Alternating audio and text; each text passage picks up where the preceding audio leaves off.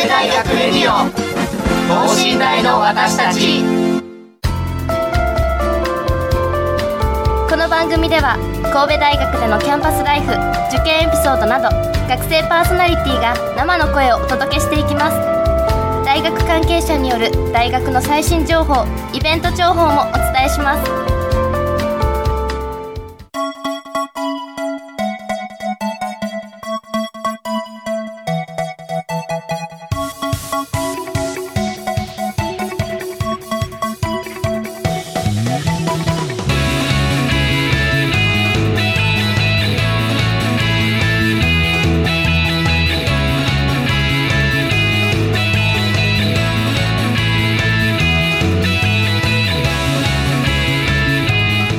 さんこんばんは。国際人間科学部3年の中川萌香です。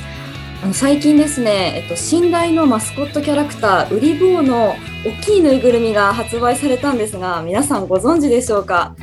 あの私はですね今まであった小さいサイズ家にあるんですけれどもこの大きいサイズもねあの買いたいなとちょっと今あの目論んで います。なんかすごくあのこう触り心地が良さそうな感じがしているのでいやちょっと本当にこう買うのを検討しようかなと思っているんですが皆さんもぜひぜひあのホームページなど見てみてください。はいえー、ということで、えー、今週は卒業生インタビュー尼崎市長稲村和美さんをテーマにお送りいたします。まあ、あの今コロナ対応など本当にお忙しい合間を縫ってお越しくださいました。稲村さんは法学部の卒業生で2010年に尼崎市長選挙に当選して当時全国最年少の女性市長となられました。稲村さんの素顔や、まあ、どんな学生時代過ごしていたのかじっくりお話を聞いていきます。この後ゲストの登場です。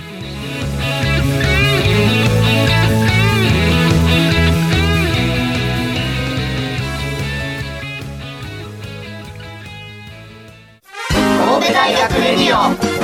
等身大の私たち。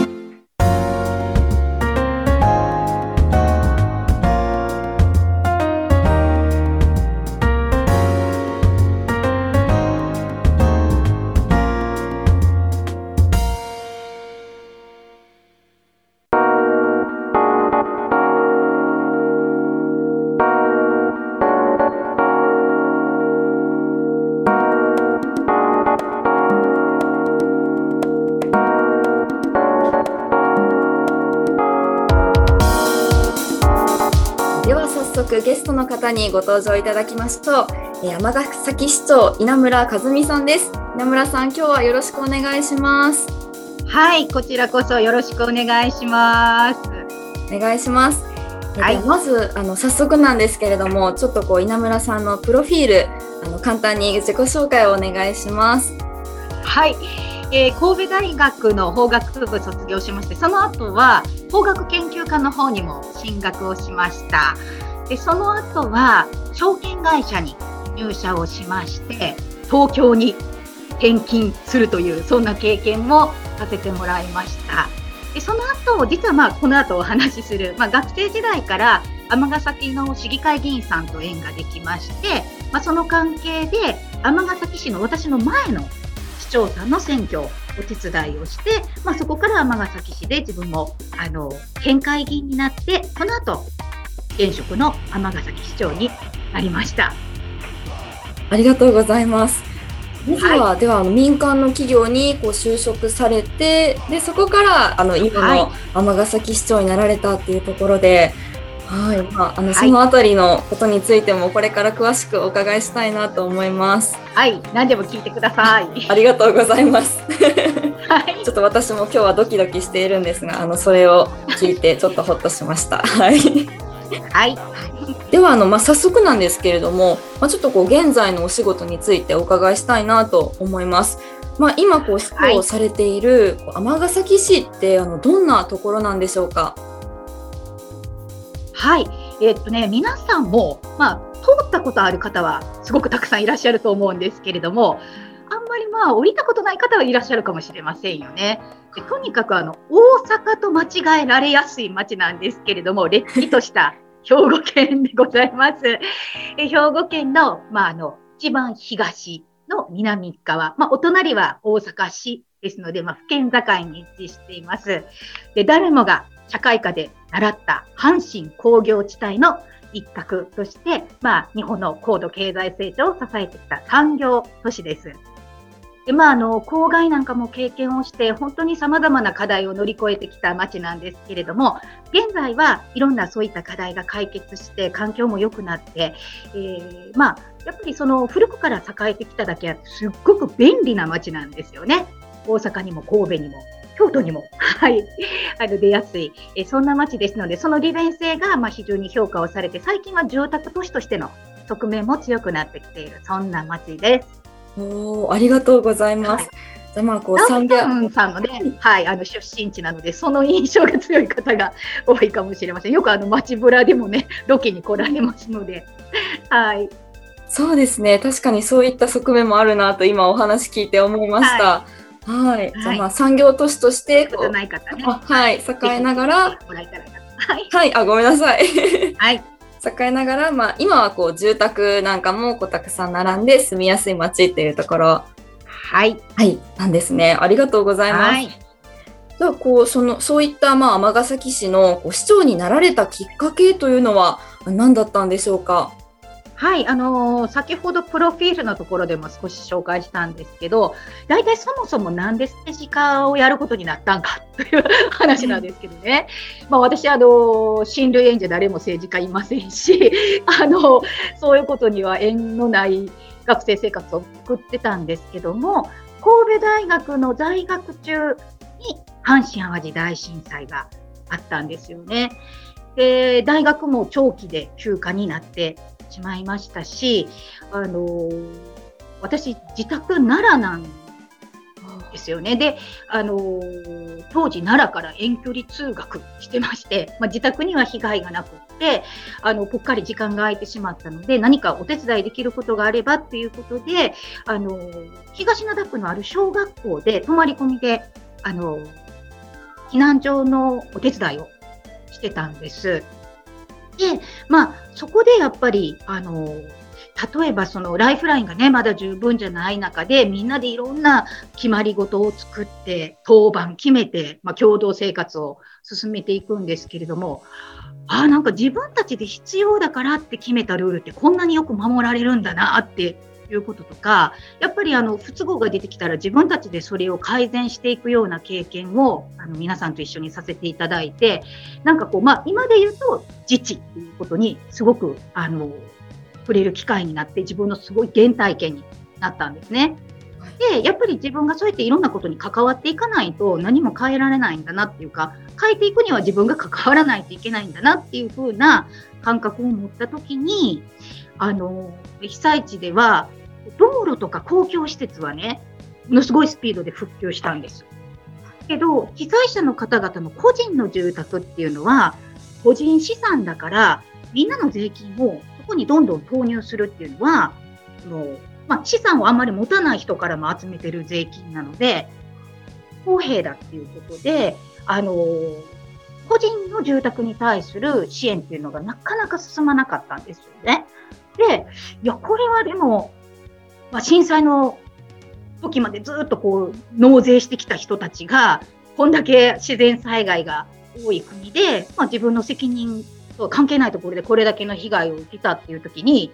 支援が不十分っていうのは何のために税金を納めてるんだっていう、なんかその税金の使い方っていうのにものすごい関心を持つきっかけになったんですね。で、あの、税金の使い方って、まあ、宇宙人が決めてるわけじゃなくて、私たちが民主的に決めているわけなので、それを変えていくには、民主的な手続きで、その使い方を変えましょうっていうふうに呼びかけたり、あの、理屈をしっかり勉強したりっていうことをしないといけないんだっていうことを学びまして、まあ、自分の法学部の学生だったっていうのはあるかもしれませんけど、そうやってその、まあ、税金の使い方とか、そういう自然災害に対する被災者の支援の政策を勉強し始めたんです。その時にそういった勉強会を呼びかけて主催してた尼崎の市議会議員さんと知り合って、で、尼崎の市議会でアルバイトをしたんですね。えー、あのそのはい、いろんなこう新聞のあのスクラップとか あの議会傍聴してメモ取ったりとかでそれで初めて地方議会を見たんです。皆さんも多分地方議会なんか傍聴したことない方が圧倒的多数だと思うんですけど、まあ、当時も本当に何て言うんですかね、なんか想像してるようになんか、あんまり活発に議論してるっていう雰囲気じゃなくって、国会ともまた全然違って、いや、こんな感じなんみたいなね。なんかここも変えていった方が良さそうだなっていうふうには思ったわけなんですけど、まあそんなこんなしてるうちに、まあさっきもちょっと言いました、東京に転勤になって、で、あの、あ、まあ卒業して民間に勤めてから、えー、東京に転勤になりまして、関西に帰ってきたいというんで、ちょっと転職を考えてたんですね。そしたら、その学生時代にアルバイトでお世話になってた尼崎の市議会議員さんが、超選挙やるから、もしやったらそれに間に合うように辞めて帰ってきて、選挙を手伝えっていうことになったんですね。なので、ちょっとあの転職活動しようと思ってた合間に、まあ、市長選挙を手伝うことになって、あの応援してた私の前の白井さんという方が、あの尼崎では初の女性市長に当選をして、でその流れで私もすぐその後にあった県議会議員選挙に出て、尼崎市選手の県会議員になったんですね。で、えっ、ー、と、白井市長が2期8年で引退されるときに、えー、継続的に改革を進められる人っていうことで、まあ、バトンを引き継ぐ形で私が県会議員を辞めて市長選挙に出まして、現在に至ると。ちょっとあの長くなって恐縮なんですけれども、あのそのような形で、はい、現在、尼崎市長をやっております。わあ。3期目です。えー、いや、なんか、すごいこう、まあ、ドラマチックなこうねなりがそうですね。自分でもね、こんなことになるとは全く思わずにここまで あの来たという感じなんですけど。あ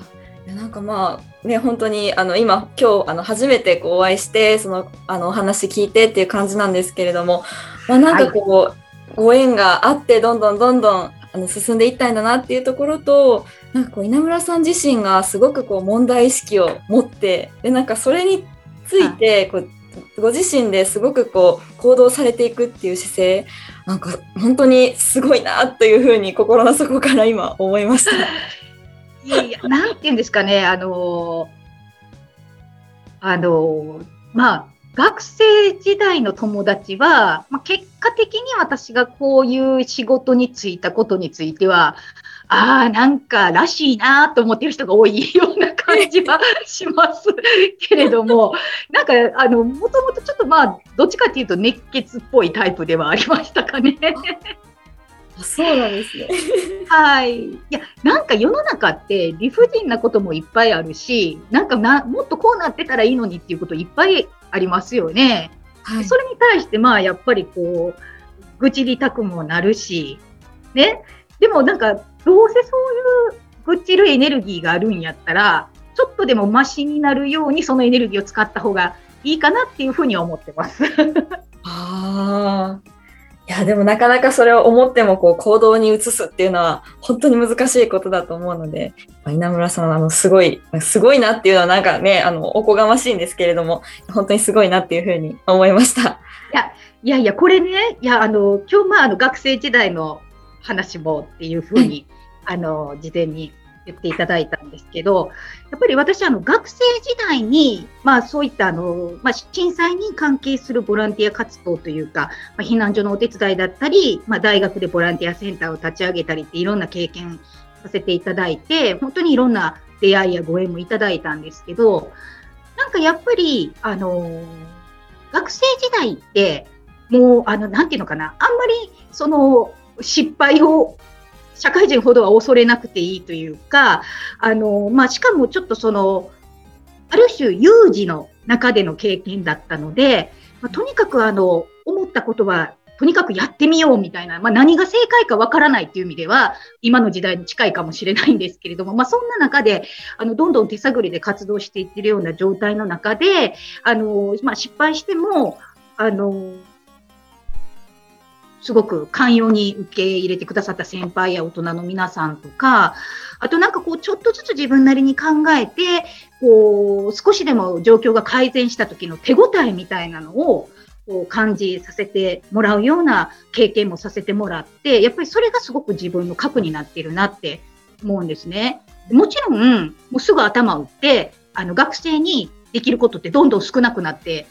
いったんです。で、こう、専門的な知識のある方や、いろんな、あの、組織的な取り組みじゃないと解決しない問題がいっぱい残っていくんだけども、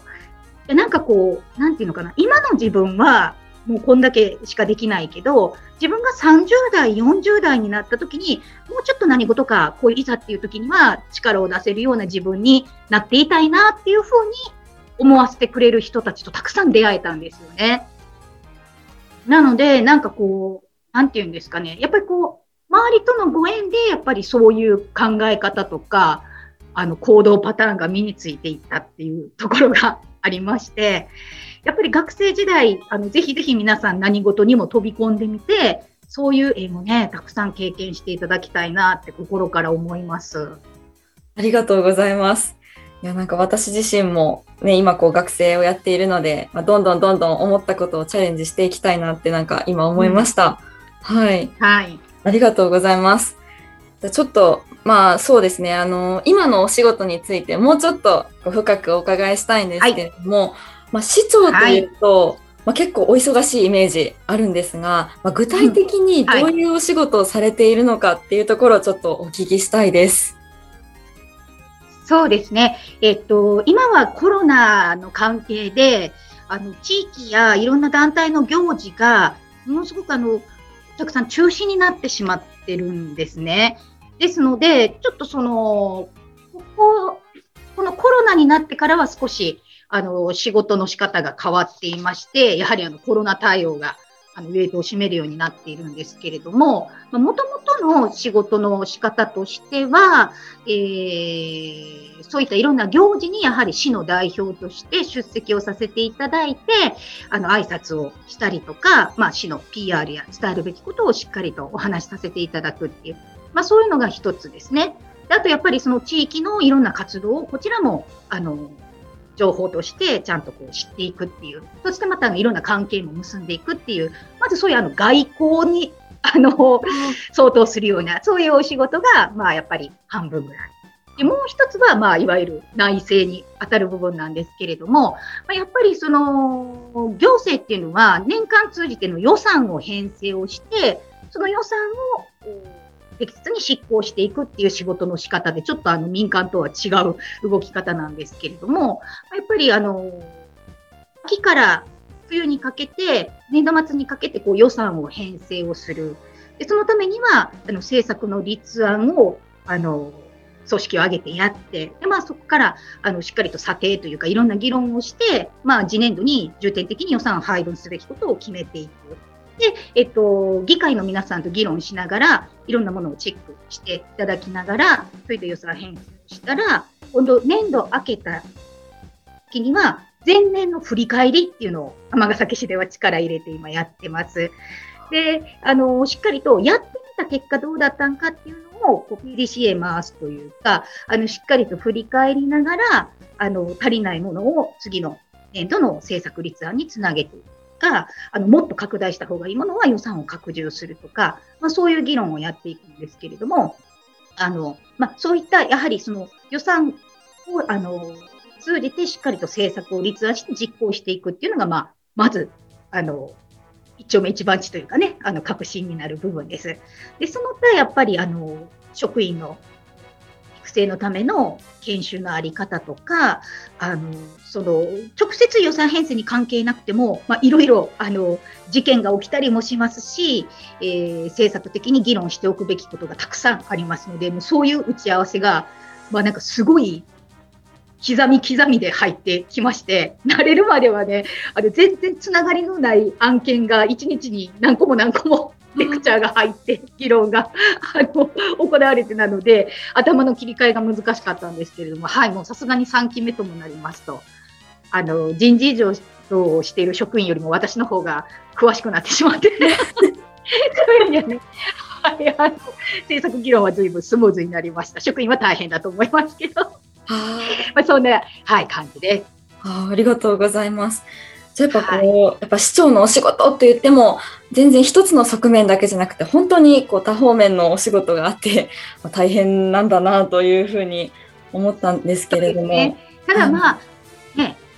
ただ一人の人間ができる仕事の範囲ってどうしても限られてますよね。で、尼崎市は人口約50万人で、市役所の職員が約3000人。あの、結構大きな組織なんですけれども、やっぱりその組織全体が、あの、しっかりと力を発揮できるように、まあ、マネジメントを、まあ、あの、おこがましいですけれども、あの、担うという側面がありますし、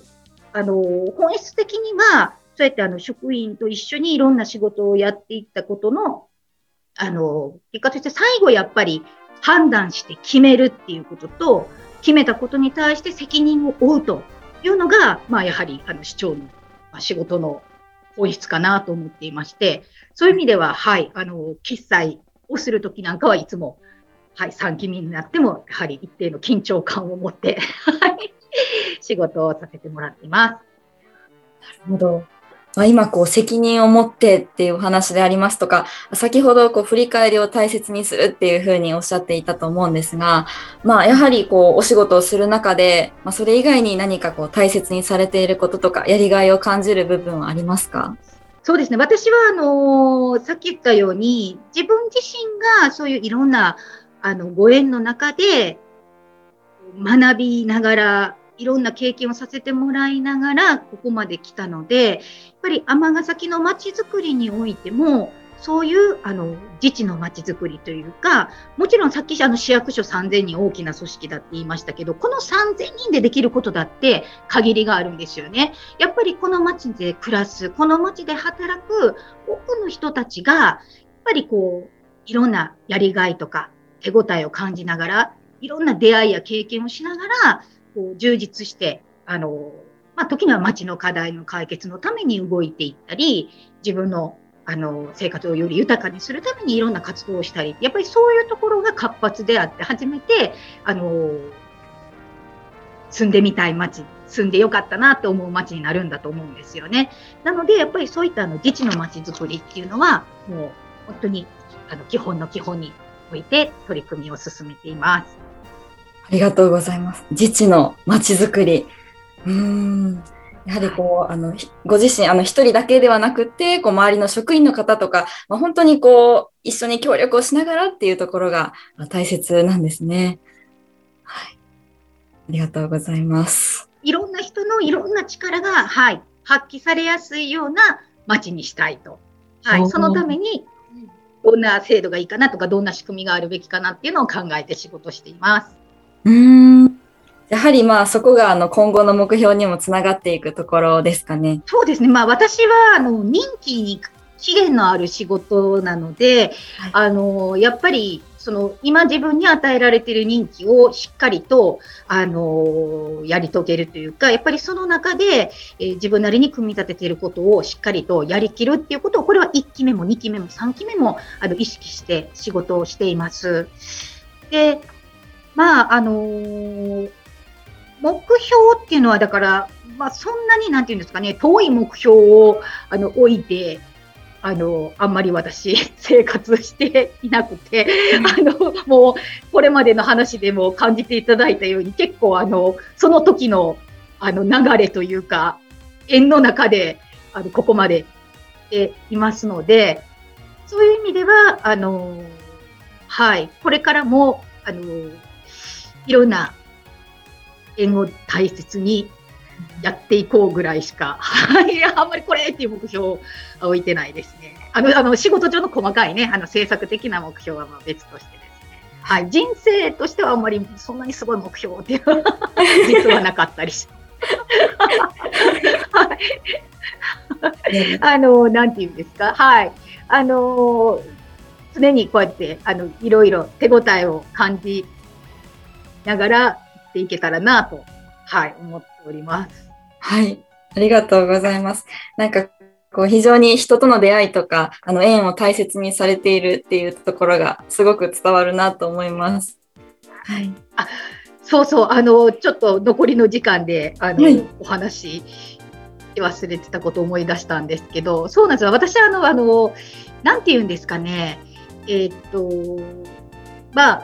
ね、自分がやりたいことや目標をはっきり持ってらっしゃる。で、それに向けて努力していくっていうタイプの方も当然たくさんいらっしゃると思いますし、で、私みたいに、まあ、なんか自分が何をやりたい、これをやりたいっていうのはよくわからないんだけどもっていう人も、まあ結構いらっしゃると思うんですよ。そんな簡単にね、自分にできることとか自分に向いてることってわからないっていうことも、あの、あると思うんですよね。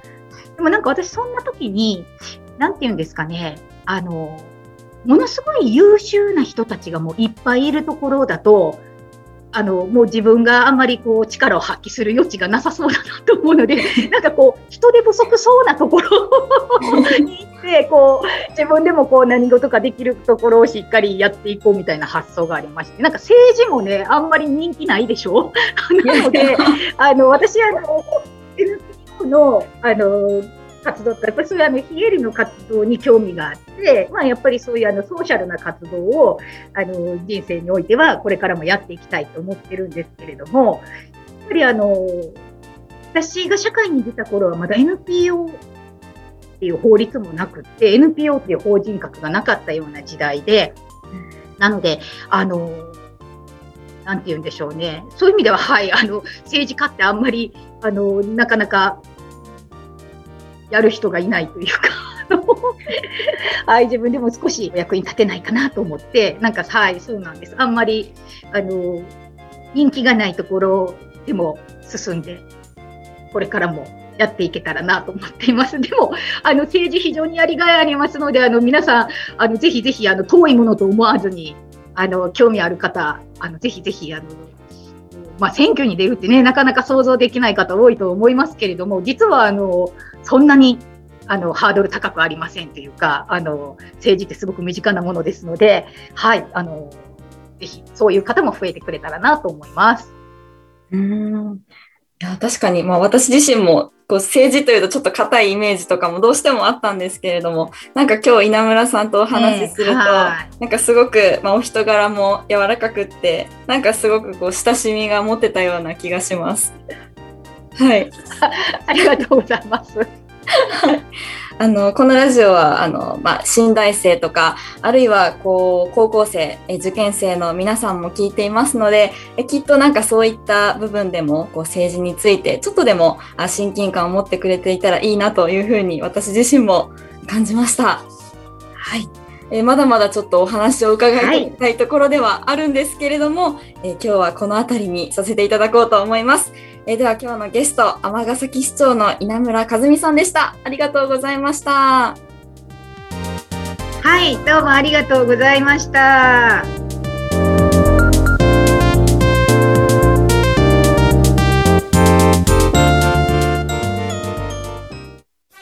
神戸大学レディオ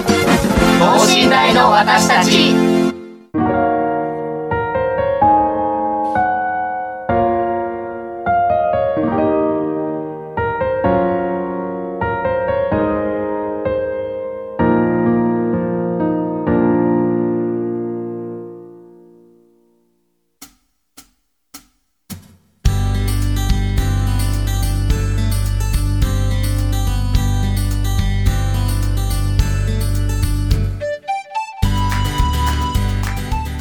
いうことであの今日本当に今お忙しい中稲村さんにこう来ていただきましていろいろお話を聞けたんですけれどもあの、まあ、率直な感想として、まあ、30分じゃ足りないなというような感じがしました。まあ、尼崎市のこうお話とか市長の、ま、お仕事すごく興味深いものがあって、まあ、なかなかねこう学生時代のお話までちょっと聞けなかったのが心残りではあるんですけれども、まあ、なんかこう稲村さんの、まあ、先ほども申し上げましたが何かこうお人柄とかあの縁を大切にされているところっていうのがすごく伝わってきて。まあ、あのこう市長とのお話ということで私自身すごくドキドキあの今日はしていたんですがすごく楽しくお話しすることができましたこの楽しさとかがあの聞いている皆さんにも伝わっていたらいいなというふうに思っています。はい、えー、ということで今週は中川萌香がお届けしました。それではまた次回。さようなら。